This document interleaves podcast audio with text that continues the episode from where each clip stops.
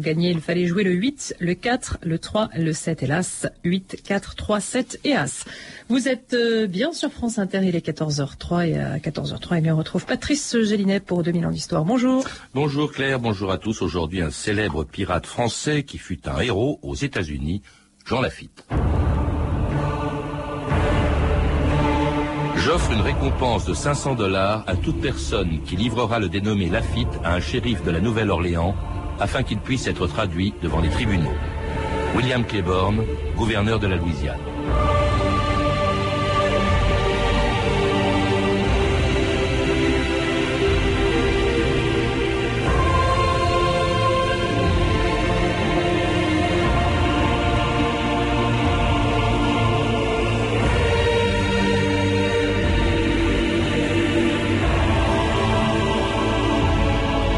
ans d'histoire.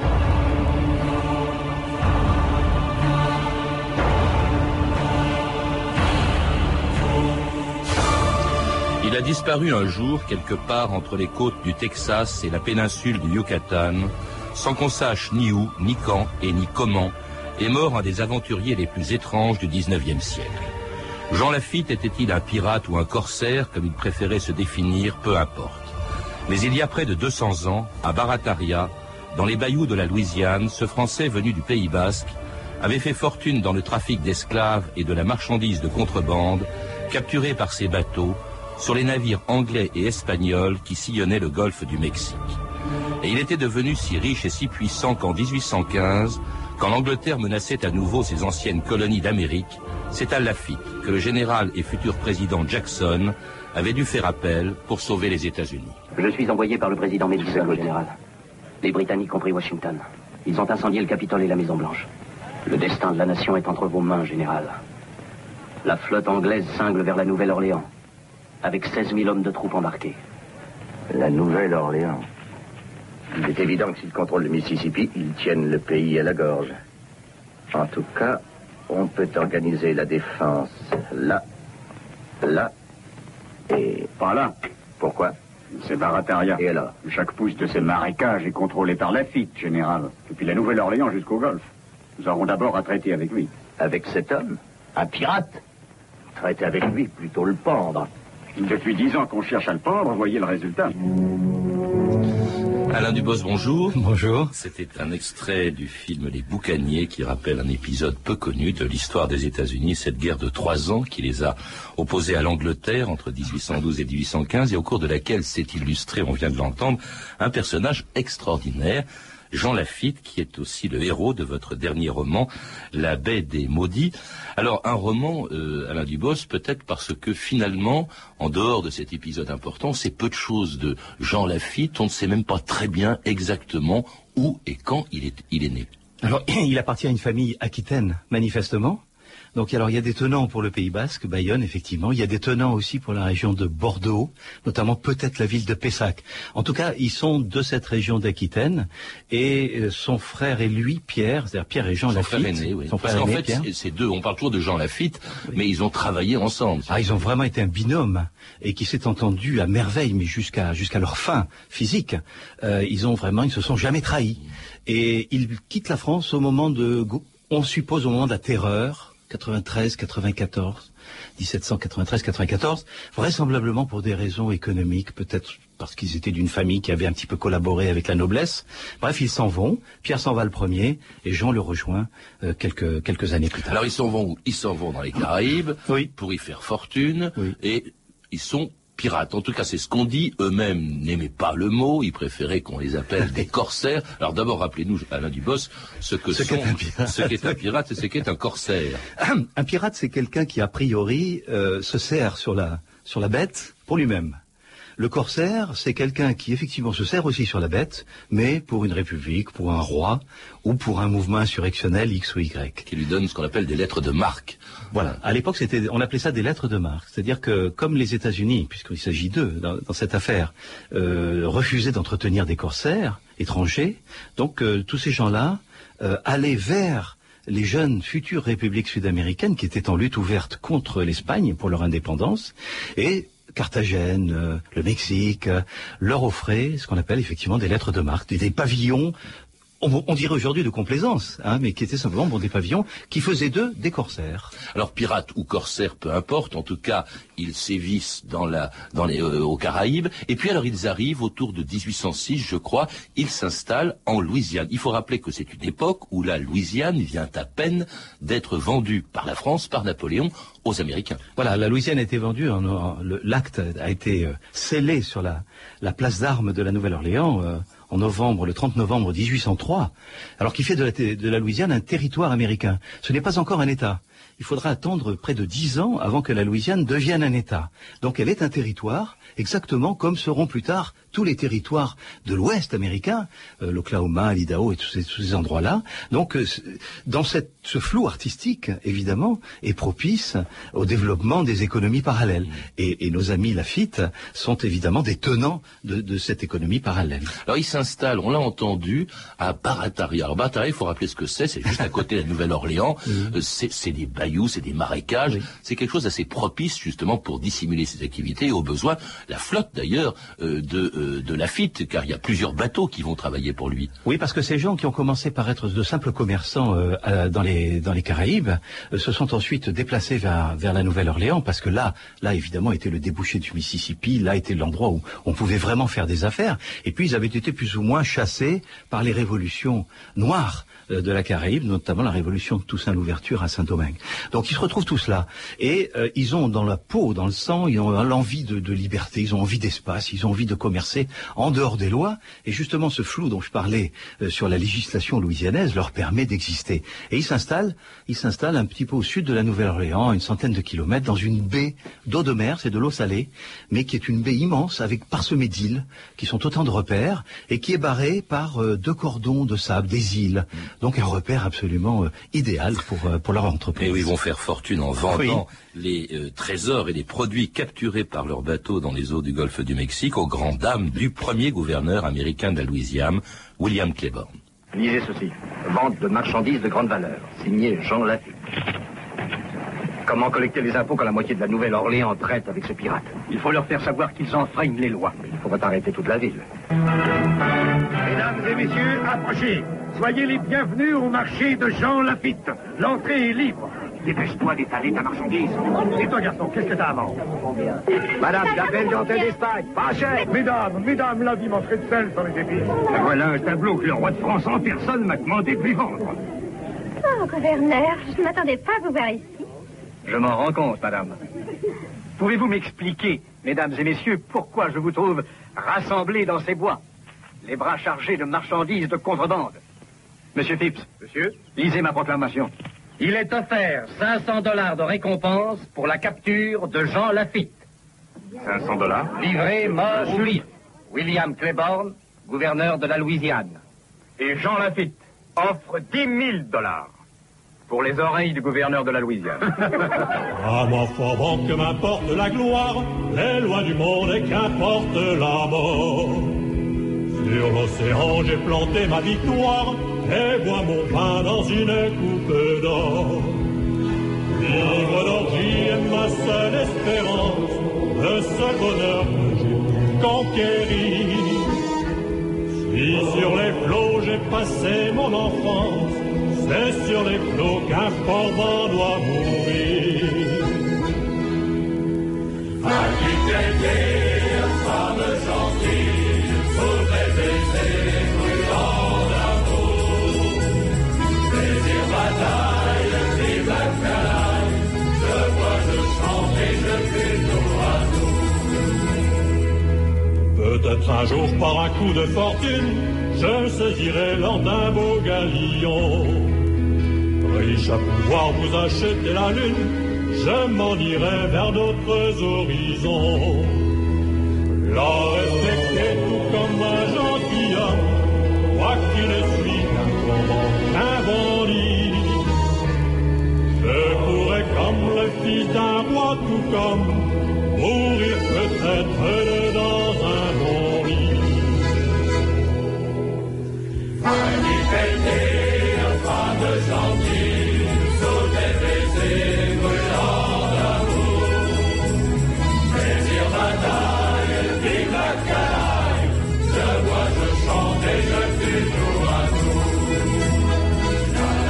C'était les Gabiers d'Artimon, une très belle chanson traditionnelle de pirate, le Forban, une chanson que connaissait sûrement Lafitte Ah oui.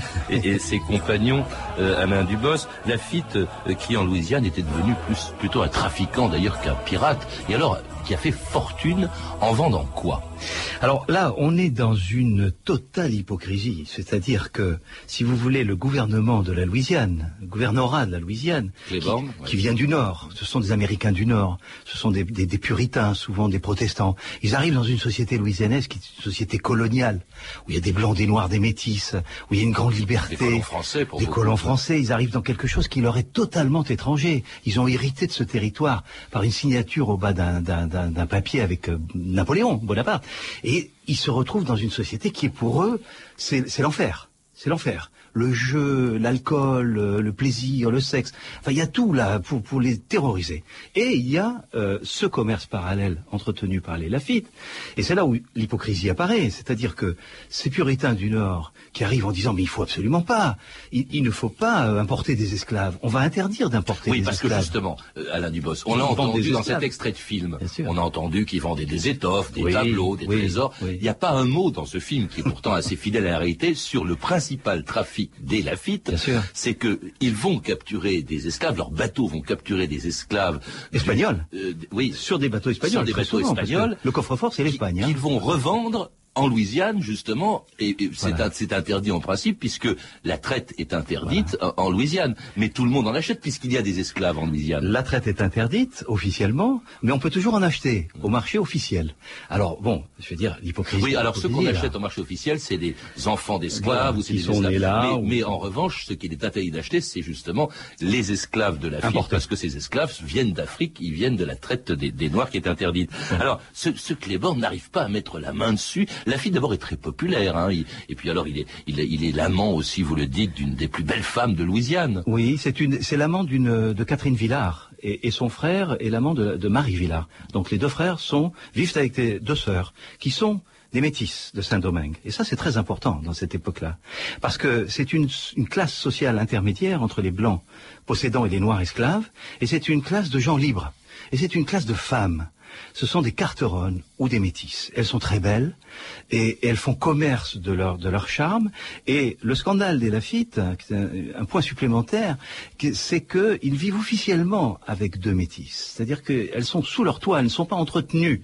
Euh, ça s'appelait le plaçage. C'était les mamas euh, métisses qui plaçaient leurs filles dans les lits euh, des riches colons blancs. Là, non, pas du tout. Ils fondent des familles, ils ont des enfants, ils ont une vie sociale. À la Nouvelle-Orléans, ils fréquentent les cercles de jeu, ils fréquentent la bourse de la Nouvelle-Orléans, ils font leurs affaires et ils sont ils sont vénérés parce que évidemment ils vendent des produits absolument détaxés que tout le monde vient acheter. Alors euh, les blancs, les noirs libres, tout le monde achète chez les Lafitte et les puritains comme les comme les catholiques euh, intégristes. Tout le Ah, monde. ils sont très recherchés aussi par les Anglais quand ceux-ci, en 1812, entrent en guerre contre les États-Unis. Bonjour, messieurs. Que puis-je faire pour vous Monsieur Lafitte, je suis le capitaine Lockyer, commandant la frégate Sophie de Sa Majesté britannique. Notre ministre de la Guerre a fait un rapport sur la situation stratégique de Barataria. Vous contrôlez tout l'arrière-pays de la Nouvelle-Orléans. Votre position clé pourrait nous livrer la région des marécages. Votre aide épargnerait la vie de quelques sujets de Sa Majesté. Vous tenez, je pense, à être du côté du vainqueur dans cette guerre, monsieur Lafitte. Oh oui, celui auquel j'appartiendrai l'emportera. Si vous vous joignez à nous dans cette attaque contre les Américains, si vous nous guidez à travers les marais jusqu'aux portes de la Nouvelle-Orléans, toutes les promesses contenues dans ces documents seront tenues. Quelle serait la générosité de la couronne pour ma peine? Si vous acceptez, nous sommes autorisés par la couronne à vous verser 30 000 dollars en or. Voulez-vous soulever votre assiette? Supposez-la, monsieur. Elle est en quoi? Par Saint-Georges, elle est en or.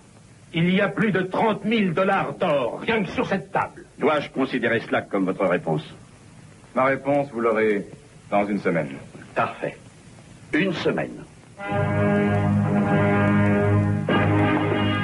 Finalement, Lafitte, vous verrez, ça vous fait sourire, hein, c'est C'est Yul Brynner qui Yul le rôle, qui joue le rôle de Lafitte, c'était fabuleux.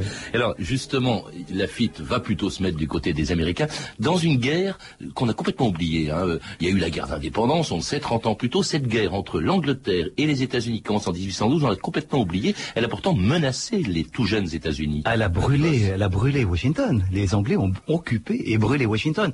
Vous savez, quand Napoléon a vendu la Louisiane aux Anglais, il a dit bon, je vends effectivement, on jugera, Mais je donne à l'Angleterre un rival à sa mesure. Mmh. Donc ils voyaient déjà la puissance américaine monter, et c'est le cas. Et les Anglais très inquiets de voir leur euh, précaré euh, Caraïbes et, et- et américains se réduire, ont eu l'idée saugrenue de vouloir récupérer carrément leurs colonies, les colonies originelles des États-Unis. Et ça a été une guerre. Alors une guerre dont un des théâtres d'opération aussi c'est la Louisiane, défendue par un général, Jackson, euh, Jackson qui est joué dans ce film par Charlton Heston, et Jackson qui déteste Lafitte, il va même d'ailleurs attaquer Barataria. C'est euh, pas exactement lui qui attaque Barataria, ce sont les hommes de Claiborne qui attaquent Barataria. Claiborne, le gouverneur. Voilà, on cherche évidemment à, à- à s'approprier le bien des Lafitte. On est entre pirates quelque part, même entre politiciens et vrais pirates, on est toujours entre pirates. Or, Jackson, lui, il lui faut des hommes. Et, l'armée américaine de, de 1815, c'est une armée faible. Il n'y a pas de marine, il y a très peu d'hommes, il y a des miliciens. Et puis il y a ces Lafitte qui sont dans leur repère de Barataria, qui ont 400 ou 500 hommes, là les historiens divergent sur les chiffres, et qui ont surtout des canons. Et ils ont des canons de marine qu'ils ont pris aux Espagnols avec les hommes capables de s'en servir. Et effectivement, quand Lafitte aura décidé, décidé, de se ranger du côté des Américains, il sera décisif dans la bataille de la Nouvelle-Orléans. Mais pourquoi le fait-il, Alain Dubos Est-ce par patriotisme euh, pour un pays d'ailleurs dont il n'est même pas le natif? Euh, Est-ce que c'est par intérêt? Qu'est-ce qui était son intérêt de se mettre du côté des Américains? Bon, je crois que c'était un intérêt euh, géopolitique et géoéconomique évident.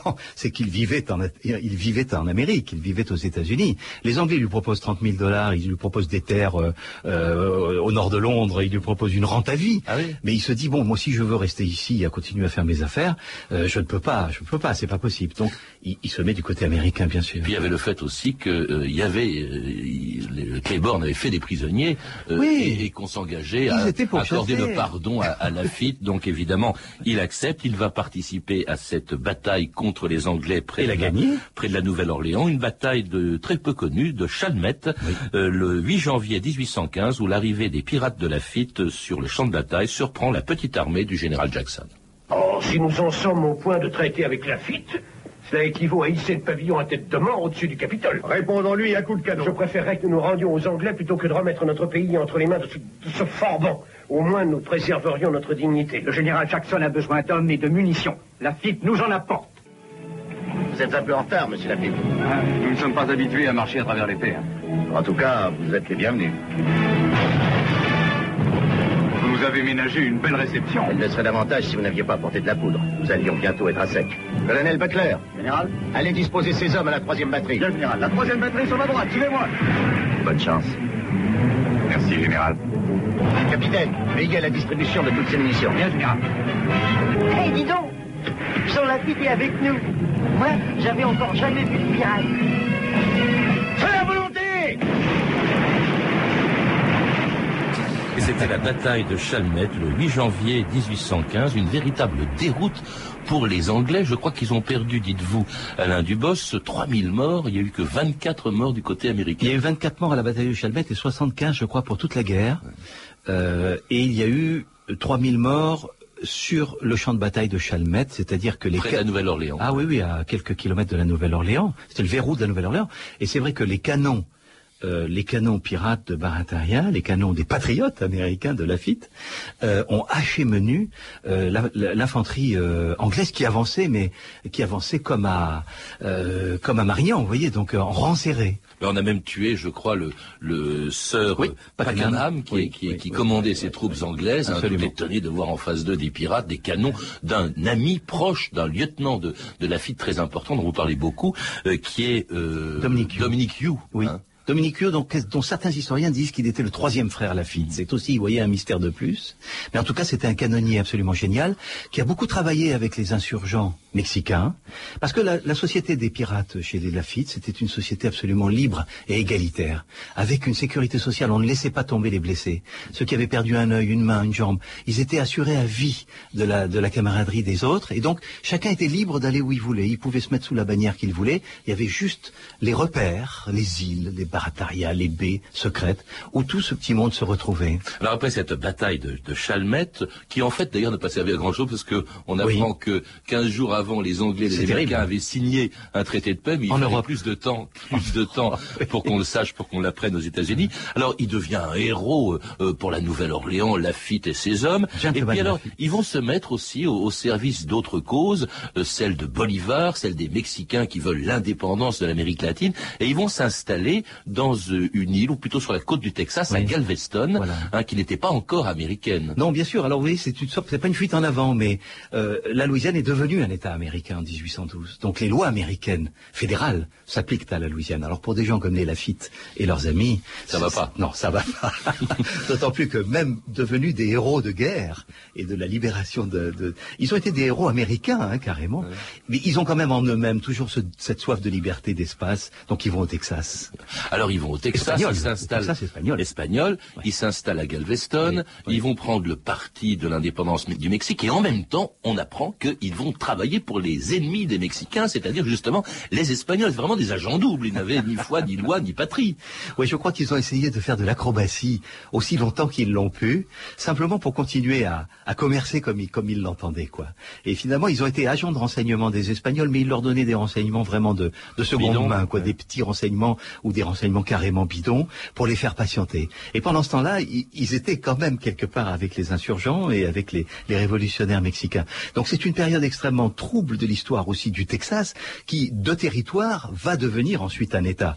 Mais c'est encore un, c'est encore un, un lieu espagnol. Euh, on parle l'espagnol et, et on voit arriver là toutes sortes d'aventuriers, notamment le fameux Jim Bowie avec son long couteau, qui était d'ailleurs on verra la bataille d'Alamo. Alamo, alors, oui. alors, finalement, quand, quand les. Américains et les euh, Mexicains vont définir leurs frontières, finalement, Lafitte et ses amis, Hmm. C'est fini vont eux, partir. En 1820, ils quittent Galveston. Bras partout Bras partout Arrêt, orienté au plus près Arrêt, orienté au plus près Quel pavillon y sont-nous Pas de pavillon.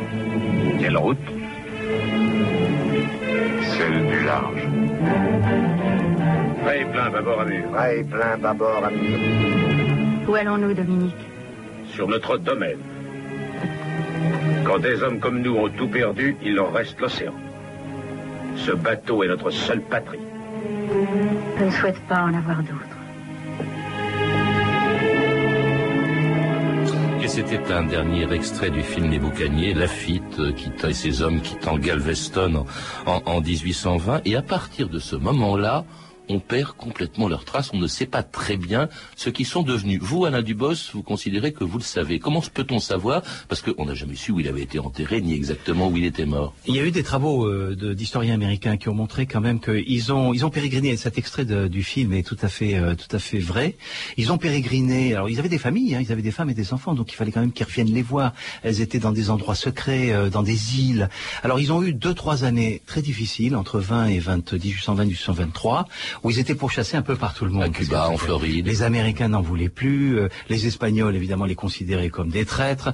Et finalement euh, on retrouve euh, Jean Lafitte. Alors Pierre Lafitte meurt d'une fièvre aiguë euh, dans un coin paumé du, du Yucatan, euh, loin de son frère d'ailleurs, parce qu'ils sont séparés par, par leurs missions différentes. Il pirate toujours un peu. Et puis Jean Lafitte, en 1823, devient quand même, ça c'est certain, officiellement corsaire de Simon Bolivar et de la toute jeune République de Colombie qui vient de s'affranchir de la tutelle espagnole. Pour la première fois de sa vie, Jean Lafitte, pratiquement à la, à la fin de sa vie, devient officiellement ce qu'il souhaitait peut-être être au fond depuis toujours, un vrai corsaire. C'est-à-dire avec un vrai pavillon, se battant pour un vrai pays. Parce qu'il y a eu toutes les, des tas de légendes. Par exemple, on a dit qu'il était parti à un moment donné en Europe, il avait fait un voyage, il avait rencontré Tocqueville, des tas de personnalités, et même Karl Marx. Karl Marx, oui. Parce que c'est, si vous voulez, c'est la légende un petit peu de cette société pirate dont je parlais tout à l'heure, corsaire, très égalitaire. Et donc peut-être qu'effectivement les marxistes auraient pu y trouver, comme ils ont trouvé chez les Iroquois, hein, Engels a travaillé sur les Iroquois, ils auraient pu trouver dans ce type de vie euh, un modèle. C'était quand même un trafiquant d'esclaves. Euh, C'est un trafiquant d'esclaves, mais bon, on est au 10, on est au 19e siècle, Ah, au début du 19e siècle. Donc, je crois pas du tout que Jean Lafitte, je crois que Jean Lafitte est mort au combat, effectivement, euh, d'une façon assez peu finalement glorieuse, mais en même temps, euh, pour, euh, il est mort pour un patron qui était Simon Bolivar en 1824. Alors après, le reste, ma foi, Pourquoi pas, après tout hein, Alors le reste, parce que tous vos héros, il y en a un qui a eu une, une destinée euh, prestigieuse, c'était Jackson, le général devenu président des, des États-Unis. Est-ce que le souvenir de Lafitte existe encore à la Nouvelle-Orléans du rôle qu'il a joué? Parce qu'après tout, il a sauvé la ville. Il y a toujours la maison euh, où, l'on devait accueillir l'empereur. C'était un projet de la bande à Lafitte d'aller délivrer Ah, d'aller délivrer à Napoléon. Saint-Héléry. Oui, oui. il y avait des bateaux qui avaient été presque armés, hein, depuis qu'ils ont appris qu'il était mort. Bon, euh, mais- et donc il y a euh, un parc national qui s'appelle le parc national Jean Lafitte. Il y a un village de la baie de Barataria pas loin. Là, dans les dans les bayous, qui s'appelle Lafitte, et ma foi, il y a tout un tas de restaurants, de bistrots euh, qui s'appellent Lafitte partout, quoi. C'est un héros de la Louisiane. Et un héros aussi du, du Nouveau Monde, vous le dites, de Bolivar, du Mexique, de la Colombie. C'est quand même étonnant. Pourquoi? On en parle tellement peu Il y a très peu de travaux d'historiens sur Lafitte. Je crois même qu'il n'y a aucune biographie. Je crois qu'il y a beaucoup. Il y a, non, il y a, il y a des travaux d'historiens, mais c'est c'est une histoire, si vous voulez, comme toute l'histoire de l'Amérique française ou de la France en Amérique. C'est une histoire qui n'est pas enseignée. Et ça, je trouve que c'est scandaleux. Et je profite de votre émission pour lancer un appel euh, aux décideurs de, de l'enseignement de nos enfants. Apprenez-leur ces deux siècles d'histoire de la France en Amérique pour qu'ils puissent au moins comprendre le monde d'aujourd'hui. Il y a des clés là. Vous le faites vous à travers vos romans, non seulement celui qui évoque Lafitte et qui vient d'être publié aux presses de la Cité, La baie des maudits, mais aussi la plantation du bois joli sur la Louisiane espagnole à la fin du XVIIIe siècle, également édité aux presses de la Cité, Alain Dubos.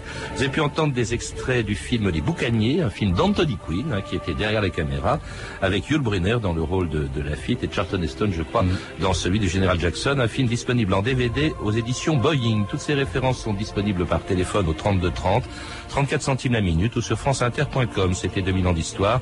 À la technique Patrick Henry, Renan Mahé, documentation Claire Tesser, Claire Destacan et Mathieu Ménossi. Une réalisation de Anne Kobilac.